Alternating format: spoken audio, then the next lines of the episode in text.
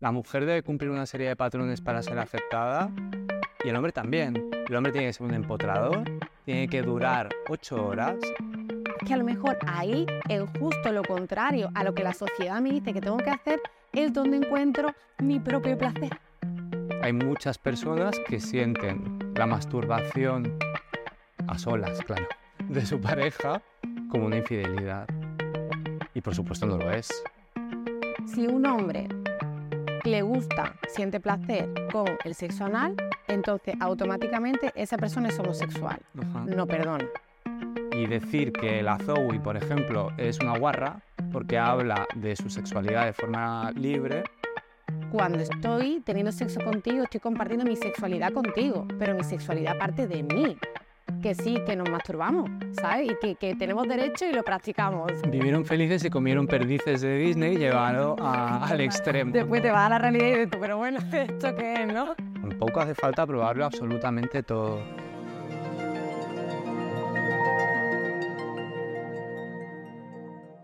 Bienvenidas y bienvenidos a La Psicomaleta. Mi nombre es Paula Orel, soy psicóloga y hoy tengo el placer de estar acompañada de Juan Muñoz. Hola Juan, Hola Paula, ¿qué tal? ¿Cómo, ¿cómo estás? estás? ¿Cómo estás tú primero? Estoy un poco nervioso, deseando hablar de lo que vamos a hablar y encantado porque me hayas invitado al podcast. Gracias. Para mí es un placer que estés aquí y además poder hablar de, de este tema tan interesante como es, eh, bueno, en general sexualidad y más específico mitos sexuales, ¿no? Además que tú estás especializado eh, en todo esto, terapia de pareja, sexualidad y tal, ¿no? Cuéntame cómo, cómo quieres empezar. Cuéntame, mitos sexuales, ¿por qué es importante que Porque es estemos hablando de esto? Pues Exacto. mira, yo creo que lo más importante de todo, en cuanto a la educación sexual, en cuanto a la educación afectivo-sexual, es desmontar el primer mito, que es que no hablar de sexualidad también es educar en sexualidad, pero educar en el silencio. Es decir, no existe la posibilidad de no educar sexualmente. Entonces tenemos solo dos opciones. O hablamos de sexualidad y educamos tal y como conviene, o no hablamos de sexualidad y permitimos que, bueno, o los niños o los adolescentes o nosotros mismos adultos nos eduquemos como podamos. Por eso te traigo el tema. Claro, y aquí ocurre en el cómo podamos, ¿no? Es donde se empieza a generar al final em, esa posible desinformación o falta de criterio, mitos sexuales, al final, pues todas estas creencias que yo que sé, algunas llevarán siglos no existiendo y a día de hoy no las seguimos creyendo, ¿no? Claro. Entonces, al final, ¿qué, qué es lo peligroso de, de que todavía haya mitos sexuales y que la gente desconozca la- lo que hay más allá de ello? Potencialmente el, principal problema en cuanto al fomento de los, de los mitos sexuales es, como tú decías, ¿no? la desinformación y el hecho de que si no tenemos referentes educativos específicos relacionados con la afectividad y con la sexualidad, existirán siempre otras formas de educarse, como la pornografía, que por supuesto no es una forma educativa para los niños o los adolescentes. El otro día, no sé si, si lo pudiste leer, salía un nuevo estudio que decía que el inicio de exposición, eh, los niños suelen iniciarse en el porno a partir de los, de los 6 a los 10 años. Eso quiere decir que en esa ventana de 6 a 10 años, el niño ya está siendo educado bajo unas reglas y bajo un imaginario que en este caso, como sabes, está cargado de violencia, de misoginia, de maltrato, y eso también es una, eso también es información. Claro, y además es que estas edades eh, son más tempranas, o sea, cada vez más tempranas, ¿no? Más temprano. Claro, porque con el tema de la tecnología y, y- y que todo está al alcance, cualquier niño o niña puede acceder rápidamente a este tipo de contenido. Y al final lo peligroso, que, que de verdad me parece súper peligroso, es que eh, personas, niños y niñas de estas edades puedan acceder a este contenido sin tener eh, la capacidad para poder entender, para poder eh, discernir qué es bueno, qué no es bueno, porque al final son mm, personas que acceden a este contenido sin tener una información, una educación previa para poder eh, sesgarlo, ¿no? Por así decirlo. Por eso es tan importante que si sabemos que a partir de los 6, 8, 10 años los niños empiezan a exponerse a este tipo de contenidos, muchas veces de forma involuntaria. Nos ha pasado a todos. Estamos navegando por la red y te sale un pop-up, te sale una publicidad con un contenido pornográfico que tú no estabas buscando en ese momento, pero ya lo has consumido, ya lo has visto, ¿no? Si sabemos que eso está ocurriendo a edades tan tempranas, lo que debemos hacer, además ¿no? del control parental y de todo lo que se puede hacer con la tecnología, es empezar a educar mucho antes. Y empezar a educar en base a todos, a la destrucción de todos esos mitos que nos siguen acompañando a día de hoy. Porque como te decía antes, el silencio también educa. Claro. Y en consulta, ¿no? Porque tú eres terapeuta. ¿Cómo ves tú que, mm, esta desinformación, que al final eh, son los, mitos sexuales o estas creencias erróneas, están establecidas? ¿en qué porcentaje, por así decirlo, las personas tienen una desinformación o información errónea con respecto a, la salud sexual? Yo eh, eh, iría hacia el 100%, quiero decir, si tengo que apostar por un número, voy hacia que casi todas las personas tenemos o hemos integrado algún tipo de mitología con respecto a la afectividad y a la sexualidad. Em, y son cosas que nos tocan muy de cerca. Por ejemplo, en cuanto a la asertividad y la sexualidad, ¿no? La asertividad, esa capacidad de comunicar tus deseos, respetando también los deseos e intereses de la otra persona, de, la persona interlocutora en ese momento, em, en un San Valentín, en un San Valentín en el que tenemos que celebrar que somos pareja, nos tenemos que ir a cenar a un sitio muy romántico, te tengo que hacer un regalo, tú me lo tienes que hacer a mí, y eso como colofón final en que acaba en una relación sexual, ¿no? O, parece que idóneamente eso debería acabar en eso. ¿Y si a mí ese día no me apetece? ¿Y si a ti no te apetece? ¿No? Será como ese consentimiento viciado, viciado por la cultura, eh, viciado por toda esa información que nos va llegando constantemente, que nos dicen, hay días en el año, en nuestra historia personal, en los que toca. Llevas dos meses sin hacer nada con tu pareja, ya va tocando. ¿Cuántos noes vas a decir hasta que des un sí? ¿no? Y la realidad es que no hay un número ilimitado de noes. Esto lo escuchaba hace poco, ¿no? Un compañero y, es una información muy interesante eh, poder decirle a las parejas es que no hace falta em, cumplir, no hace falta tener sexo por compromiso, por compasión, por educación. Tú puedes quedar, podemos quedar tú y yo, tener una cita maravillosa, que yo me haya puesto muy guapo, haber mm, pagado la cena, haber eh, subido a tu casa, a tu piso, y que a ti no te apetezca. Y tú no tienes que hacer nada en ese momento por todo el historial de nuestra relación. ¿no? tienes que compensar el afecto con sexo. Y eso se da muchísimo. Eh, mucho más en parejas establecidas que en encuentros fortuitos detrás de todo esto que estás diciendo tú, al final hay unos mitos, unas creencias que mm, llevan a que la persona llegue a, pues, a, lo que tú estás diciendo, ¿no? A tener que tener una relación sexual cuando a lo mejor realmente no le apetece. Por ejemplo, creencia de si esa persona me está dando pues esta atención, este se ha desplazado, me lo ha pagado esto y tal, pues tengo que hacerlo. Entonces al final ahí estoy priorizando eh, en la creencia lo que tengo que hacer frente, por ejemplo, mm, mi propio deseo, que es que no tengo, ¿no? Y, al final, eh, qué peligroso puede ser esto porque mm, cómo daña a la persona que está mm, forzándose, porque se está forzando a tener que cumplir con, esa, con esas creencias. en primer lugar, si hablamos de asertividad, está reforzando ¿no? el, el, rol más pasivo dentro de ese espectro que entendemos eh, dentro de la asertividad, que va desde eh, el aspecto o el punto más pasivo, que sería, bueno, mm, ya hago yo el esfuerzo para que la otra persona no se enfade, ¿no? Ya no respeto yo mis límites para, para que la otra persona no se enoje o no vayamos a tener un conflicto. Y ahí se está reforzando justamente ese papel. Porque a mí no me apetece hacer algo, pero sin embargo, por eh, porque se lo ha currado, porque se ha puesto muy mono, porque me ha hecho un regalo, pues qué menos, qué menos que hacer eso. Es nuestro aniversario. Llevamos dos meses sin tener eh, relaciones sexuales. Se lo ha currado. ¿qué más me da a mí un ratito? Si es solo un ratito.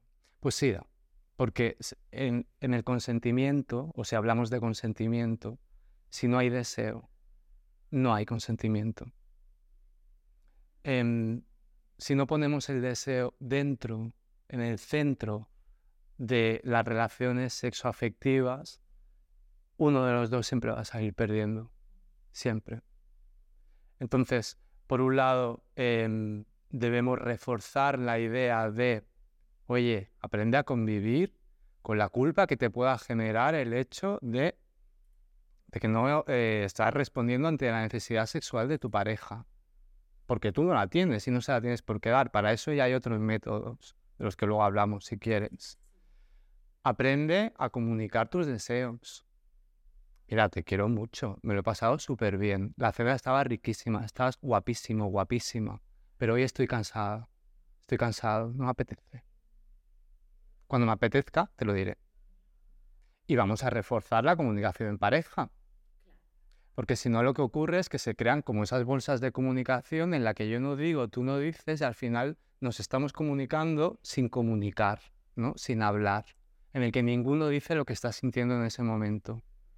Y eso no es comunicación, ya lo sabemos. Podemos hablar y no comunicar. ¿Y qué otros mitos, por ejemplo, em, son comunes que se ven dentro de la pareja? Mira, muy relacionado con lo que estábamos hablando, algo que llega muchísimo a consulta es, si estamos en pareja, el hecho de que mi, de que mi, mi cónyuge, mi pareja, se masturbe, significa que ha perdido el deseo o el interés sexual por mí. Eh, ya no le gusta tener relaciones sexuales mm, conmigo. En los casos más extremos. Me está siendo infiel. Hay muchas personas que sienten la masturbación a solas, claro, de su pareja em, como una infidelidad. Y por supuesto no lo es. No lo es por muchísimas razones. En primer lugar, la masturbación tiene que ver con el placer sexual, absolutamente, pero también con la autoexploración, también con la descarga de tensión, de nervios, em, con conocer el propio cuerpo. ¿Cómo te voy a pedir a ti que me hagas lo que me gusta si yo no sé todavía lo que me gusta? Pero partimos de esa falsa concepción de que si estamos en pareja, el placer, el placer sexual, siempre debe ser compartido. Siempre. Es como una monogamia llevada al extremo, ¿no? Incluso si tú te masturbas, de alguna forma me estás siendo infiel porque estás mirando a otras personas, porque estás fantaseando mm, en otras situaciones que no me están incluyendo a mí. Y claro, el deseo em, no se puede llevar a la pareja al 100%, porque yo sigo deseando mientras estoy solo, eh, mientras eh, la otra persona está trabajando de viaje o está en casa, pero puedo tener eh, las ganas de, tener una conducta autoexploratoria, una masturbación, sin que eso signifique que yo desee menos a mi pareja por ese hecho. Además, hilando con lo que estábamos hablando justamente antes, considero que la masturbación es un sistema para compensar el deseo de pareja cuando hay un desequilibrio. Oye, si tú tienes muchas ganas y yo tengo muy pocas, vamos a darle pie a esa masturbación para poder equilibrarnos un poco, porque si no siempre te voy a estar pidiendo y demandando sexo, ¿no? Si entendemos que el sexo solo podemos tener juntos, pero el deseo no está equilibrado, vamos a tener un problema. Claro, y además es que todo esto que estás diciendo parte de que hay unas creencias que tiene la persona y por eso entiende, pues por ejemplo, que eh, la masturbación es malo, ¿no? Si yo creo que mi pareja se masturbe, eso significa que me quiere menos o que le gusto menos y para mí eso es infidelidad. Entonces, mm, cuando veo que mi pareja o sé que mi pareja lo hace, o sea, ¿cómo me voy a sentir? ¿No? Porque claro, lo voy a percibir, lo voy a sentir como si fuese realmente una infidelidad, eh, una falta de respeto hacia mí, mm, puede que me baje la autoestima porque empiezo a sentirme pues menos deseada por la otra persona, eh, pues más fea, menos sexy, ¿no? Y al final, fíjate, ¿no? Como una cosa que es totalmente natural y que realmente no implica una falta de respeto hacia la relación y hacia la persona, como es la masturbación, porque es un espacio ¿no? individual de la persona, de intimidad de la persona, si hay una mala creencia detrás, ¿hasta qué punto nos puede hacer daño? ¿no? incluso si seguimos, puede llegar a, una ruptura de la relación, ¿no? Si yo sigo entendiendo que la masturbación es mala y que tú no te puedes masturbar y, joder, tú como persona eh, lo necesitas o te apetece y disfrutas con ello y estás en tu derecho, mm, ahí va a haber una discrepancia enorme. Por ambas partes, ¿no? Además, porque imagínate que... Em, vamos a caer en el tópico, ¿eh? porque esto es un tópico. Pero imagínate que es el hombre quien tiene más eh, deseo sexual y la mujer en ese caso tiene un poco menos. La mujer eh, le recrimina al hombre que proceda a la masturbación o que se masturbe y él decide hacerle caso. Pues ya tenemos otro problema. Porque entonces, ¿cómo se gestiona toda esa necesidad afectivo-sexual del hombre, no? Estoy hablando del hombre solo por poner un ejemplo, vamos. Pero... Sí, que, que, lo que tú has dicho, un tópico y también es importante que señalemos, ¿no? Que un mito también sería el creer que los hombres, por ser hombres, tienen más deseo sexual que las mujeres. Yo no sé, yo no conozco ningún estudio en sí que... Yo sé. que ah, bueno, pues habla, habla tú, habla tú, por favor, de información. Em, los, los, estudios que se han hecho siempre prueban que el deseo sexual eh, de las mujeres y de los hombres es exactamente el mismo. ¿Qué ocurre? Que socioculturalmente, no nos podemos olvidar de nuestro contexto, eh, las mujeres tradicionalmente, y hoy también, ¿por qué no decirlo?, eh, sufren una penalización social cuando expresan su sexualidad, mientras que a los hombres o los hombres son aplaudidos por ella.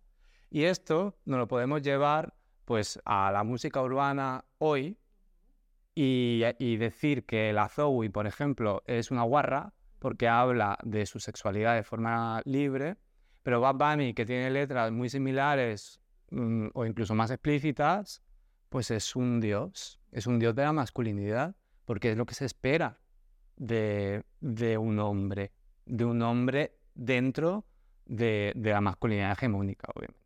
Claro.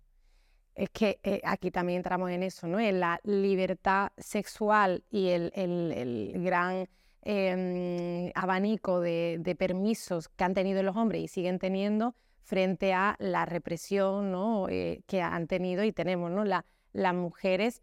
Y, claro, lo que tú estás diciendo, parte al final de que em, no es tanto una cosa biológica, o sea, de hecho no es nada una cosa biológica, sino que es totalmente social. Entonces, obviamente, si eh, tú como hombre tienes permiso para poder eh, mm, follar, pues vas a hacerlo más que si yo no tengo permiso. Absolutamente. Es así, entonces ¿qué pasa? Que como tú tienes permiso, tú tienes más deseo. No, lo que pasa es que tú tienes esa libertad de poder hacerlo y yo pues, pues no tengo la misma, ¿no? Que por suerte todo esto está cambiando y vamos evolucionando hacia, hacia una libertad mm, eh, generalizada, ¿no? Pero está ahí eso. Por suerte, yo creo ¿no? que desde una perspectiva feminista se está abriendo eh, la veda a que las mujeres puedan expresar más libremente su sexualidad, al menos aquí en, nuestra cultura, pero, em, pero no olvidemos de que sigue habiendo un gran sesgo en cuanto a esto, ¿no?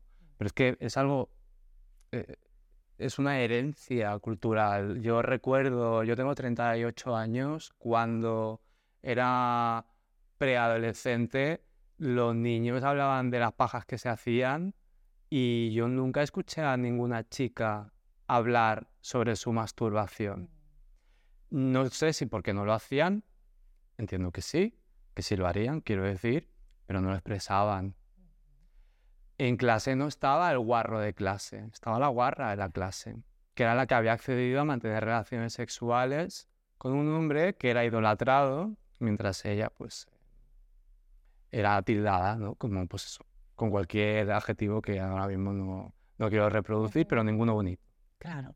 Es que lo de la masturbación de la mujer es algo que a día de hoy, mm, yo no sé si a ti te pasa, supongo que sí, sigo viendo como hay muchísimas mujeres que siguen teniendo intrínseco ese, mm, esa limitación de poder masturbarse, ¿no? Y al final ahí también está implícito como eh, si el tener una relación sexual, o, o mejor dicho, como si mi sexualidad completa fuese tener una relación sexual con otra persona, ¿no? Y esto es súper peligroso también porque es, no, no, o sea, eh, yo cuando estoy teniendo sexo contigo, estoy compartiendo mi sexualidad contigo, pero mi sexualidad parte de mí. Exacto. Entonces, em, dentro de mi sexualidad está el, experimentar conmigo misma y ahí entra la masturbación. Fíjate lo interesante que es todo esto que estás diciendo, que el Satisfyer fue una revolución y, oye, ha abierto muchísimas puertas, ¿eh? o sea que tenemos que dar muchas gracias a Satisfyer porque nos guste más o nos guste menos, ha abierto mm, una puerta muy grande de decir, oye, que sí, que nos masturbamos, ¿sabes? Y que, tenemos derecho y lo practicamos. Que nos masturbamos y además lo hacemos con algo que no parece una polla. Y que no, es no, es basada en la penetración, claro. Porque clásicamente, ¿no? Esos nombres que además son horrorosos, consolador, etcétera. Claro, eh, si remontamos un poco en la historia, el, consolador mm. viene de consolar, ¿no? y era una forma de calmar a la histérica. Eh, tiene su historia. Entonces, em, lo que ocurre es que luego, bueno, pues eso se da más al ocio y se empiezan a vender, pero siempre desde el PM. Es decir, la estimulación o la masturbación femenina debe tener un PM, porque si no hay un PM, no hay sexo. Y esa... Según... hay que Por favor, esto rato, para pero nada... Que todo el rato especificándolo porque si no... vaya que haya confusiones, ¿no? Pues fíjate que em, se disfruta casi más un pene que con un pene. Y eso lo ha demostrado el Satisfyer. Claro, y de hecho, ya que hablamos de esto, eh, otro, otro mito, ¿no? El, el que si em, el placer de, la, de las mujeres por penetración, que si soy clitoriana, que si soy vaginal, te dejo a ti que lo expliques, ¿no? Sí. El, término se empezó, hasta donde sé, em, lo, inició Freud, hablando de esa diferencia entre, entre el orgasmo vaginal y el orgasmo clitoriano. Hoy día se sabe que el clítoris además es el único órgano humano eh, que solo sirve para dar placer que tiene mucha, tiene creo que 10 veces más terminaciones nerviosas que el pene y que tiene ramificaciones. Que el, que, el clítoris no es el botoncito que, que vemos. Mm. Que muchos hombres ni siquiera saben que eso es el clítoris. Pero bueno, más allá del botón, hay una serie hay muchas mujeres, ¿eh? que eh, obviamente menos, pero también mujeres, por, también por lo que te decía antes, ¿no? Al final, la, la desinformación o el, no permitirme mm, verme a mí y, tenerme a mí como un ser sexual hace que no me conozca. Exacto. ¿No? Entonces, perdona por interrumpirse. Sí, hacía falta. entonces, esas mismas ramificaciones eh, pueden dar que eh, mediante una penetración una mujer pueda tener un orgasmo. Y a eso se le llamó eh, orgasmo vaginal. Pero en realidad es una estimulación indirecta del clítoris. Sin clítoris no hay orgasmo y por lo tanto no, existe esa dualidad en el orgasmo.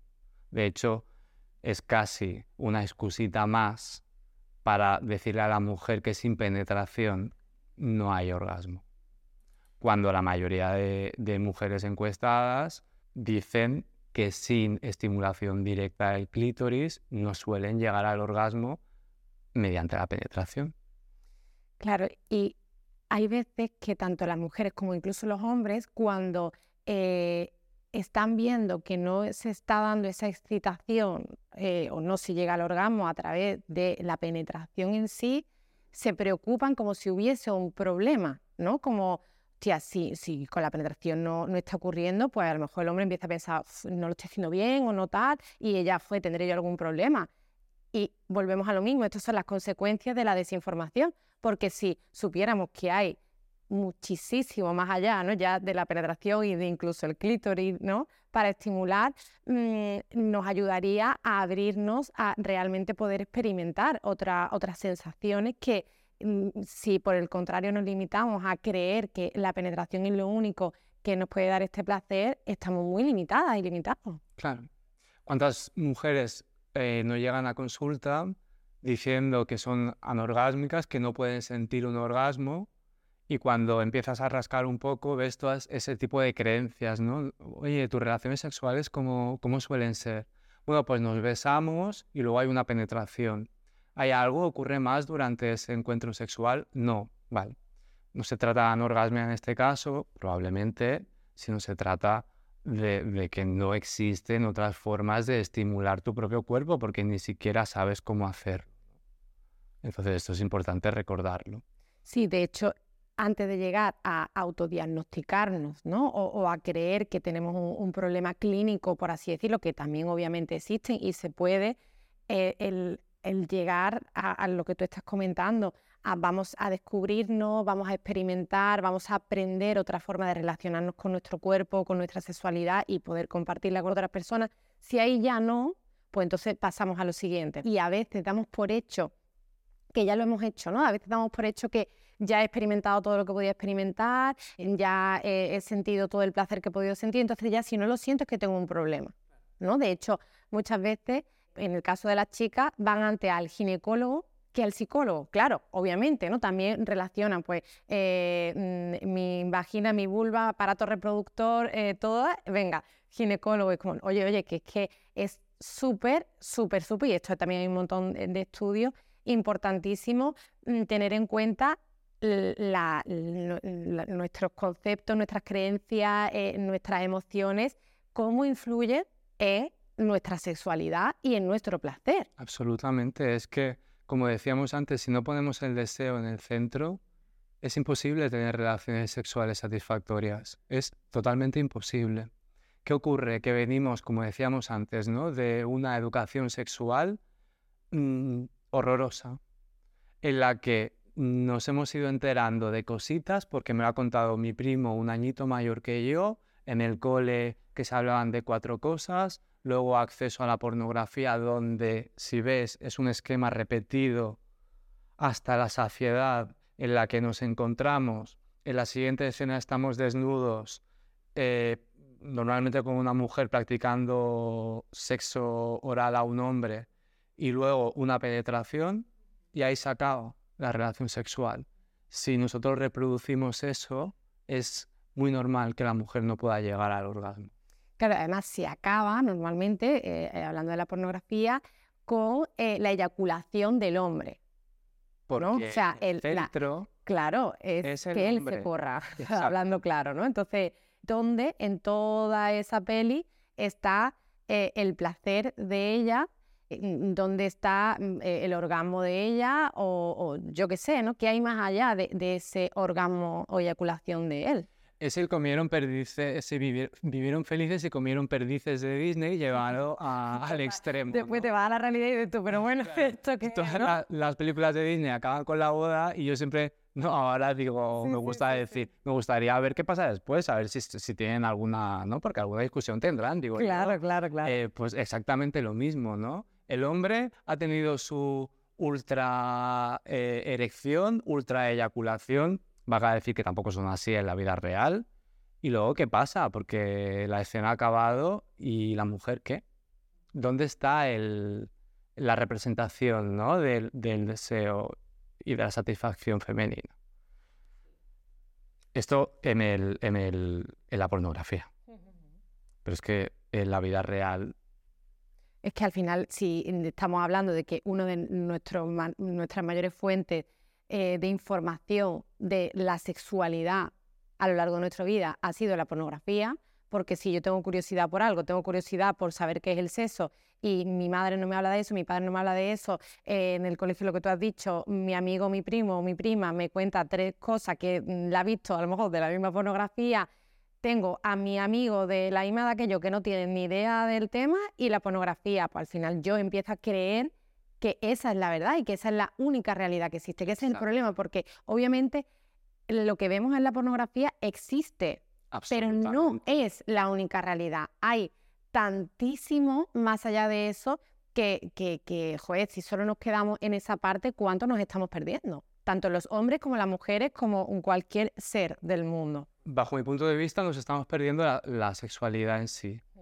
Entender que el sexo es, o la sexualidad es coito, es perderte de la mitad a la mitad, es perdértelo casi todo. el sexo tiene mucho más que ver con la intención que con la conducta en sí, que con lo que hacemos con esa intención. Y eso lo hemos experimentado todos. Eh, todas hemos ido andando al lado de alguien que nos gustaba mucho y nuestras manos se han rozado así casi sin querer y hemos sentido un algo que no sé lo que es, que es una respuesta sexoafectiva. Nos hemos abrazado y hemos sentido placer, nos hemos besado. ¿Qué ocurre? Que otro falso mito, los preliminares eh, no son sexo. No, es que los preliminares no existen, es que todo es sexo. Es que yo me he mirado teniendo sexo. Hay miradas que implican sexualidad, ¿no? Implícitamente hay sexualidad en todas las conductas. ¿Qué ocurre? Que si de todo eso que podemos hacer como seres que nos estamos relacionando con nuestros cuerpos solo o lo reducimos al coito, pues nos lo estamos perdiendo todo. Entonces, si decimos el sexo no es solo el coito, el sexo, ¿qué es lo que sí es? ¿no? ¿Qué, es lo que hay dentro del sexo para que también las personas puedan saber? Como te decía, yo creo que parte de una intención, ¿no? tú me puedes mirar de forma sexual y yo no recibirla como tal porque yo no, estoy percibiéndote a ti como alguien sexual, ¿sí? Pero esa conexión, cuando ambos la sentimos, se nota perfectamente y nos ha pasado a todos. Todos nos hemos mirado con alguien y hemos dicho, wow. Me, está, un desde abajo hasta arriba. Me está mirando y sabemos cómo nos está mirando. Y somos totalmente capaces de notarlo, porque el ser humano nace sexuado, muere sexuado y vivimos la sexualidad durante toda nuestra vida, ¿no? Hay abrazos y abrazos. Sabemos perfectamente cuando alguien nos abraza y nos produce un rechazo porque solo nos ha abrazado, pero ya hemos notado esa intención. Y es la intención lo que cuenta para hablar de sexualidad. Claro, o sea, no es tanto la práctica, lo que hacemos o no hacemos, sino la intención y lo que sentimos. Absolutamente. Ahí está la clave para poder saberlo. De hecho, esto es muy importante porque eh, hay muchas personas que mm, estoy segura que lo habrás escuchado, que a lo mejor dice, no, es que mm, yo no he practicado nunca sexo. O voy a decirlo como lo dicen realmente, ¿vale? Soy virgen. Que ahora hablamos de ese tema, ¿vale? Ya, lo hablo y, y, y con lo siguiente, ¿no? Pero soy virgen porque yo no he practicado sexo y yo sé, porque obviamente esa persona me lo ha contado, que esa persona, pues... Mm, ha disfrutado del sexo, o sea, no es solo el que lo ha practicado, lo ha disfrutado eh, a nivel, eh, pues, eh, tocarse, besarse, conocerse, acariciarse, mm, o sea, todo lo que le ha apetecido. Pero ¿qué ocurre? Que no ha habido penetración. Entonces, da igual todo lo demás que haya mm, experimentado esa persona, que lo ha disfrutado y, y es súper valioso a lo mejor para ella, para él, pero como no ha habido penetración, entonces no ha habido sexo. Nada, nada, no ha habido sexo y soy virgen. Exacto. Si es que ah, tenemos un montón de cuestiones como súper ridículas. Eso, no sé si lo has escuchado, seguro que sí. Eso de las bases. Hemos pasado la primera base, que es ah, solo besarse y magrearse un poco la segunda base, la tercera base, el sexo oral. Ya hemos llegado a la meta. ¿Qué meta, hija mía? Siempre lleva... Eso es una cosa escalonada que tenemos que llegar a algo. Es como si hubiese que, como si no, no finaliza la carrera, ¿no? Estamos yendo a un único objetivo, que en este caso, ¿no? Es eh, la penetración o el coito. Yo trabajé durante seis, seis, o siete años en un recurso sanitario y atendía a personas que habían sufrido accidentes de tráfico y habían quedado en estado eh, de dependencia física, personas que algunos em, no podían mover ningún músculo de su cuerpo y experimentaban sexualidad. Porque em, cualquier resquicio, el lóbulo de la oreja, el cuello, la ingle, cualquier resquicio de sensibilidad era potencialmente una factoría, una fábrica de orgasmos. Y yo podía hablar con ellos y con ellas. Y me decían, la, la experimentación es exactamente igual, Juan. Lo que pasa es que la respuesta física no es la misma, pero yo siento exactamente lo mismo que los orgasmos que tenía cuando o antes del accidente. Y te escucho y pienso, qué guay que sea realmente así, ¿no? Que, haya tantas posibilidades de poder sentir eh, este placer que nos produce el sexo y nuestra sexualidad y, cuánto nos perdemos, por tanto, si nos quedamos en estas creencias restrictivas. Totalmente. Basadas en la fertilidad, en la reproducción, ¿no? Em, desde un modelo religioso, pues el sexo tiene una única finalidad que no es el disfrute, sino la reproducción. Y la única forma de reproducirse no es dándote besos en el cuello, ni practicando sexo oral o, o teniendo sexo anal. Es esa. Y por eso esa es la determinada como la práctica hegemónica en relaciones heterosexuales, en el que hay una, una vulva y un pene.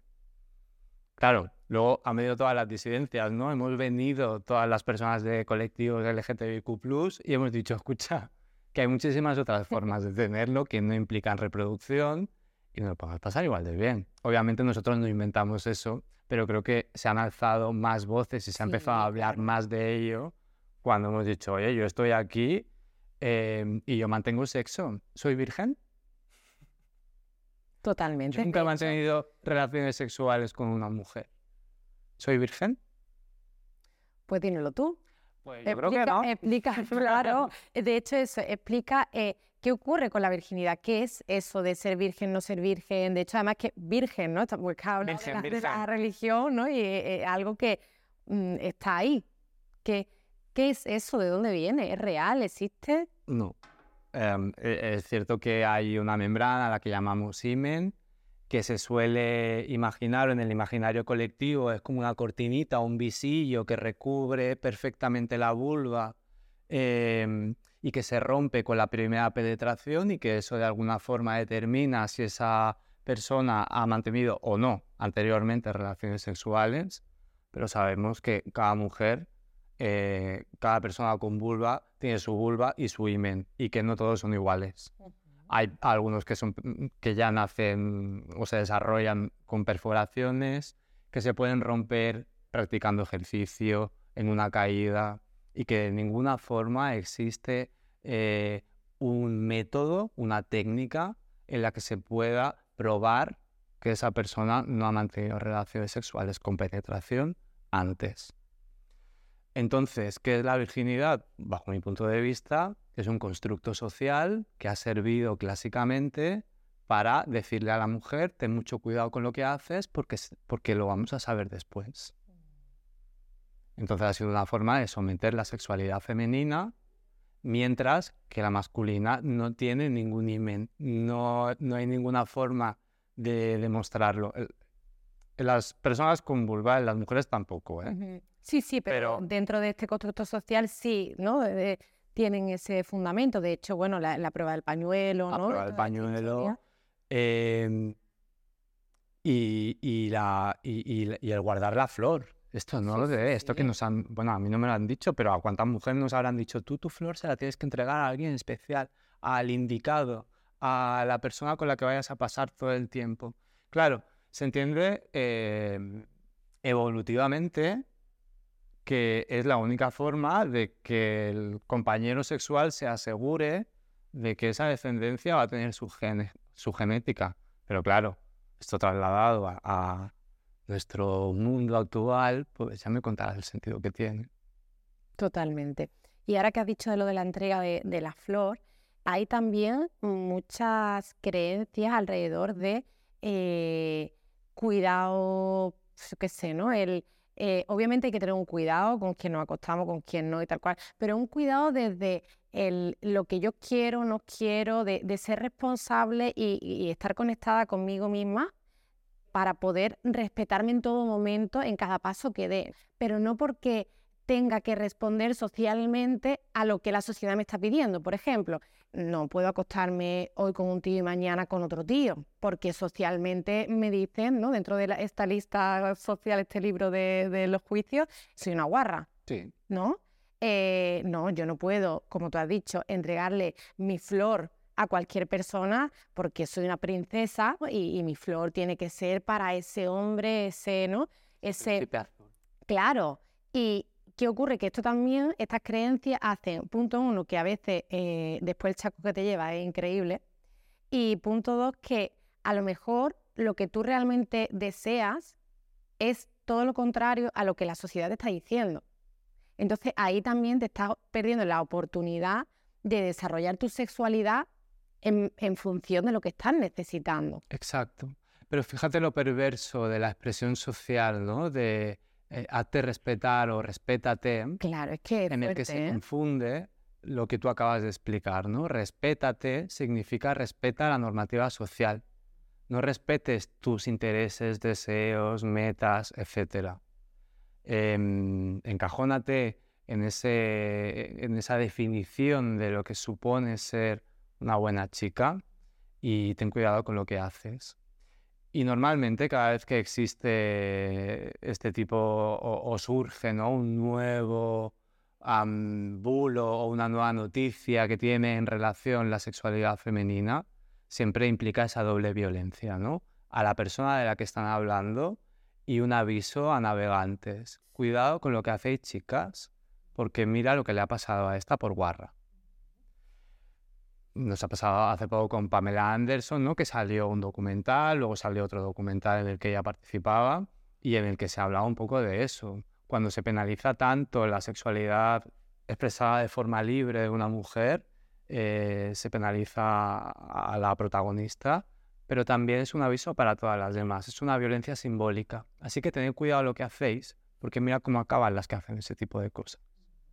Además, basado todo en el miedo. Claro. ¿No? E, y en la represión, como hemos estado hablando antes, que al final socialmente es lo que siempre hemos estado mamando. Y es importante saber que a día de hoy todavía queda mucho de eso, ¿no? Que como hemos hablado, estamos avanzando, pero queda todavía mucho de eso. Y de hecho, mm, también lo que ocurre es que, eh, como todo, ¿no? Pues se transforma, ¿no? Y a veces parece que no, que parece que no que no mm, está viendo esa represión o esas normas sociales, pero justo son las mismas, lo que pasa es que tienen otra careta. Exacto. Y al final, a, mi parecer, son hasta más peligrosas.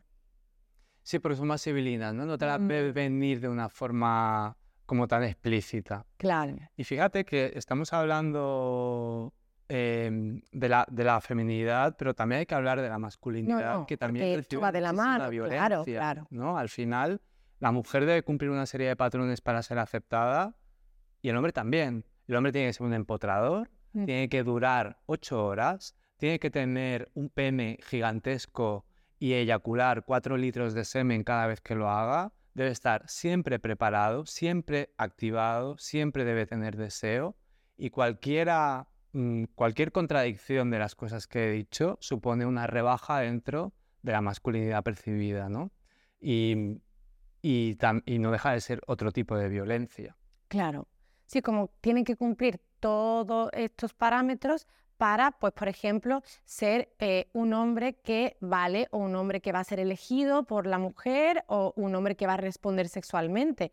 Y cada una de las cosas que tú has dicho se pueden desmontar por sí sola, ¿no? Porque, por ejemplo, el tamaño del pene, que estamos ya hartos de escucharlo, por mucho que haya muchas personas que sigan pensándolo, el, el tamaño del pene no determina directamente si va a generar más placer o no a la otra persona o si yo voy a disfrutar más o menos. Que yo en algún momento me apetezca empotrar, oye, maravilloso si también con la persona que está siendo empotrada está, está encantada, ¿no? Pero es que a lo mejor a mí no me va eso o, o es que no sé hacerlo y aún así puedo disfrutar del sexo y puedo darle placer a otras personas.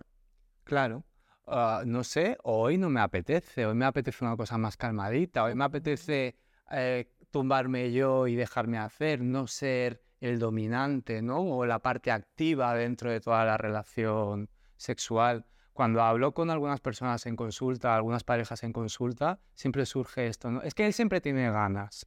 Y cuando, y cuando hablamos con él, oye, ¿tú por qué tienes ganas? No, yo no siempre tengo ganas, pero bueno, me pongo.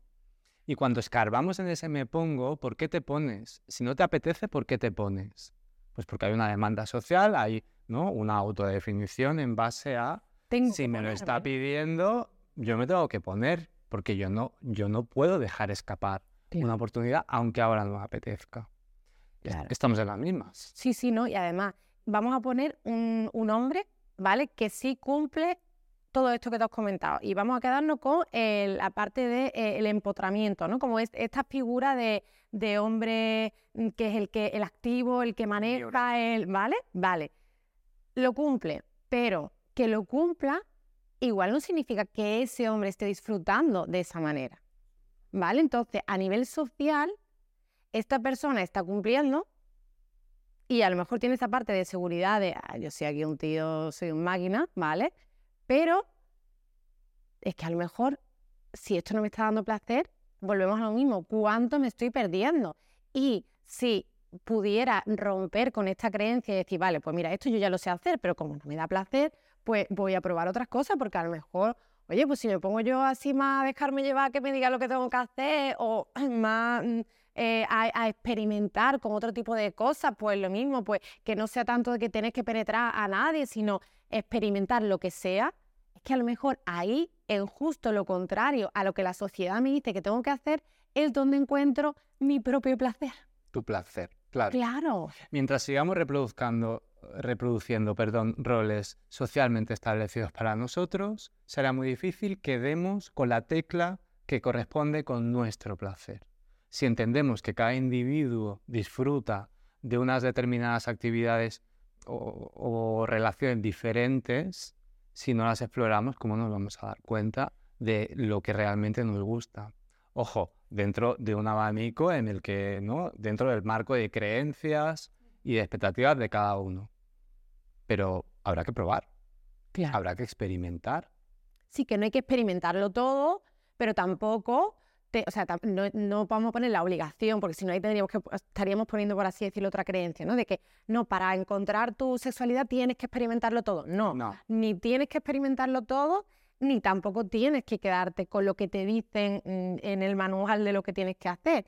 Que la cosa está en que puedes hacer lo que te dé la gana siempre que esté, obviamente, con respeto hacia ti y hacia la otra persona, y que la cosa está también en que eh, la sexualidad es tan diferente para cada persona y tan cambiante que cuanto más nos abramos a otras posibilidades más allá de las que nosotros eh, conocemos, es más posible que podamos encontrarnos. Y a lo mejor has probado eh, cinco cosas y ya te has encontrado, estás satisfecho y tal cual, genial, no tienes por qué probar más. Pero oye, es que si he probado cinco cosas y no, no termino de encontrarme, joder, pues a lo mejor pruebo una sexta. Claro. ¿No?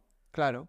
Yo creo que el, que el inicio es, o el planteamiento inicial debe ser ese. No estamos atravesados por una serie de, de mitos, de creencias populares, de ideas muy arraigadas que que no podemos obviar, porque hemos aprendido con ellas, pero que sí que, nos podemos, sí que las podemos contradecir.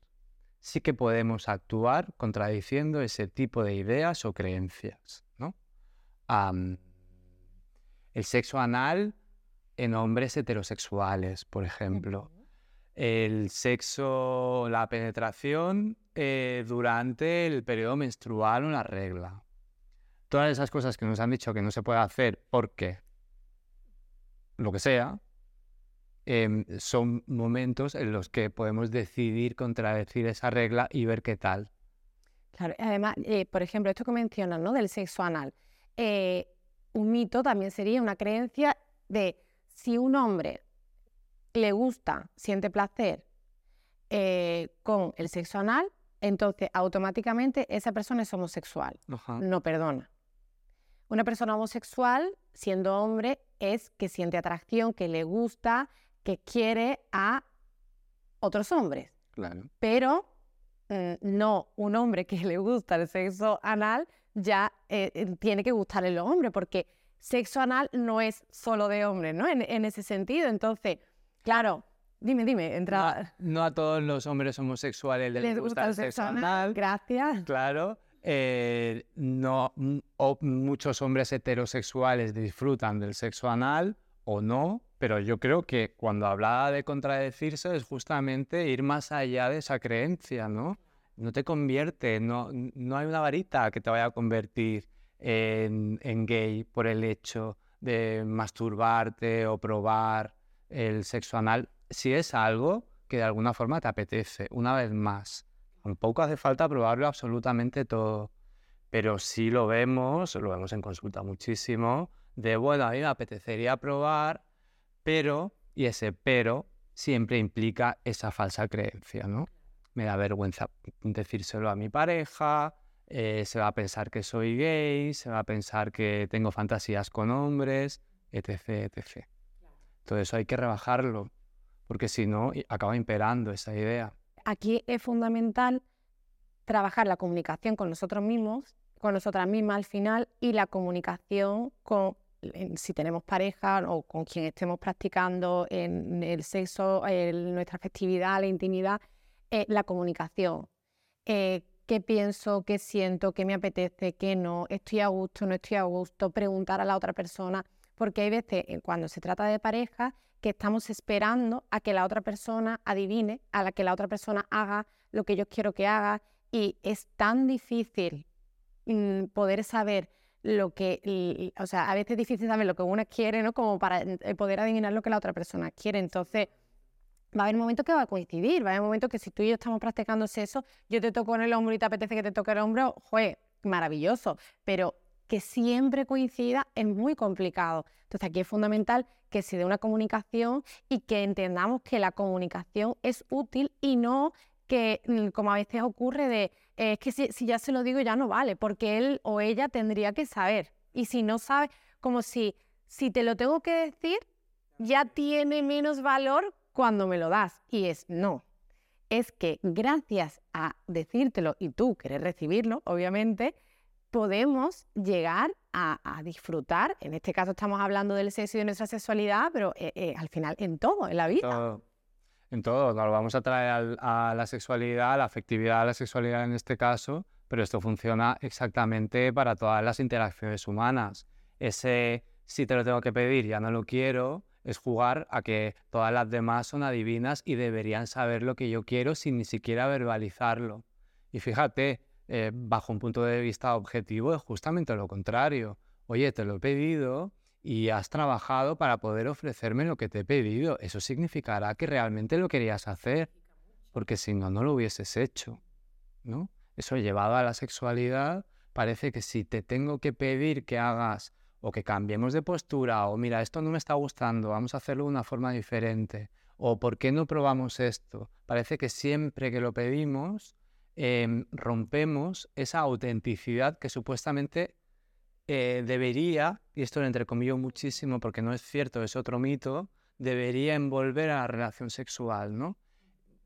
Ya no en el porno, vámonos a cualquier película de Hollywood, ¿no?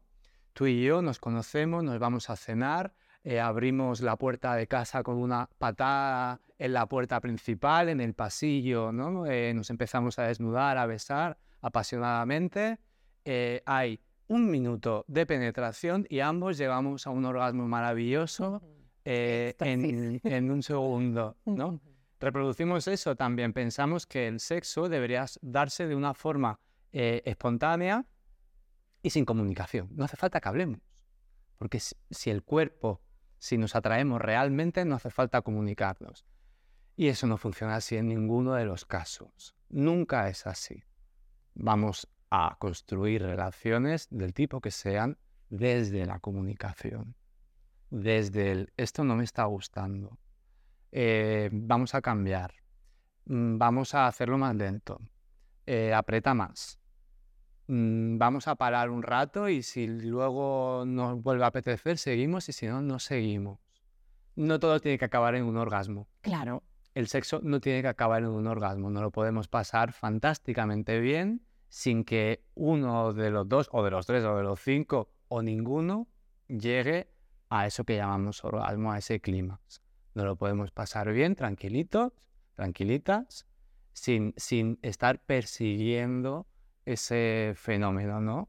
Porque es una paradoja, pero sucede que mientras más centrado estoy en que no lo consigo, en que no llego, en que ya verás cómo se me va a bajar, o la mujer, es que no voy a tener un orgasmo, etcétera, más nos distanciamos del deseo, más nos distanciamos de la, de la situación afectivo-sexual y con menos probabilidad lo alcanzaremos. Entonces, vamos a comunicarnos, vamos a relajarnos y vamos a pasárnoslo bien y que pase lo que tenga que pasar. Totalmente. Juan, y con todo que hemos estado hablando hoy, todos los mitos que hemos tocado, cuando digo mitos, repito creencia porque viene a ser lo mismo para que las personas que nos escuchan lo sepan. Em, ¿Qué recomendarías tú para las personas que, por ejemplo, nos, están escuchando y nos están viendo y se sienten identificadas en, alguna de estas cosas y dicen, vale, joder, yo también tengo esta creencia, ¿vale? Eh, ¿Qué, ¿Qué, está en mi mano para poder cambiar esta creencia, para, para poder ir más allá, ¿no? De, de, lo que a lo mejor mm, estoy viviendo hoy en día con mi sexualidad. ¿Qué le dirías? Yo le diría que accediese activamente a la formación en cuanto a sexualidad. Hay muchísima divulgación al respecto.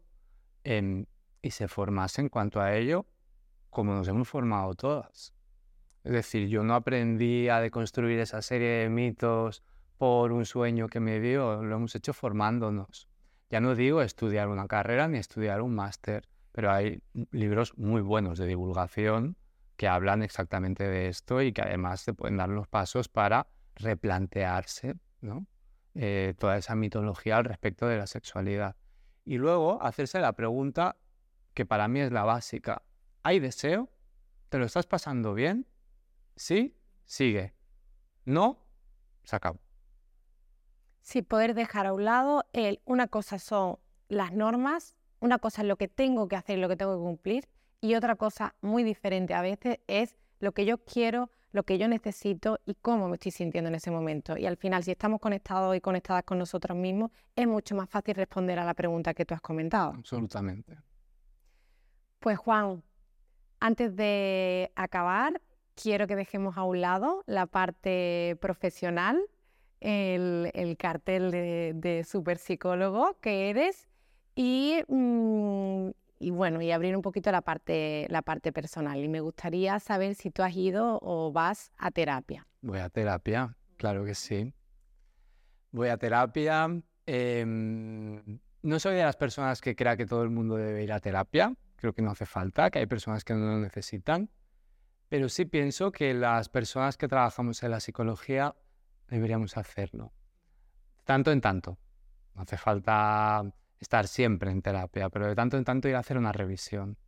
Actualmente estoy en un proceso terapéutico em, porque se me descontroló mucho la ansiedad eh, a raíz de, de, la pandemia.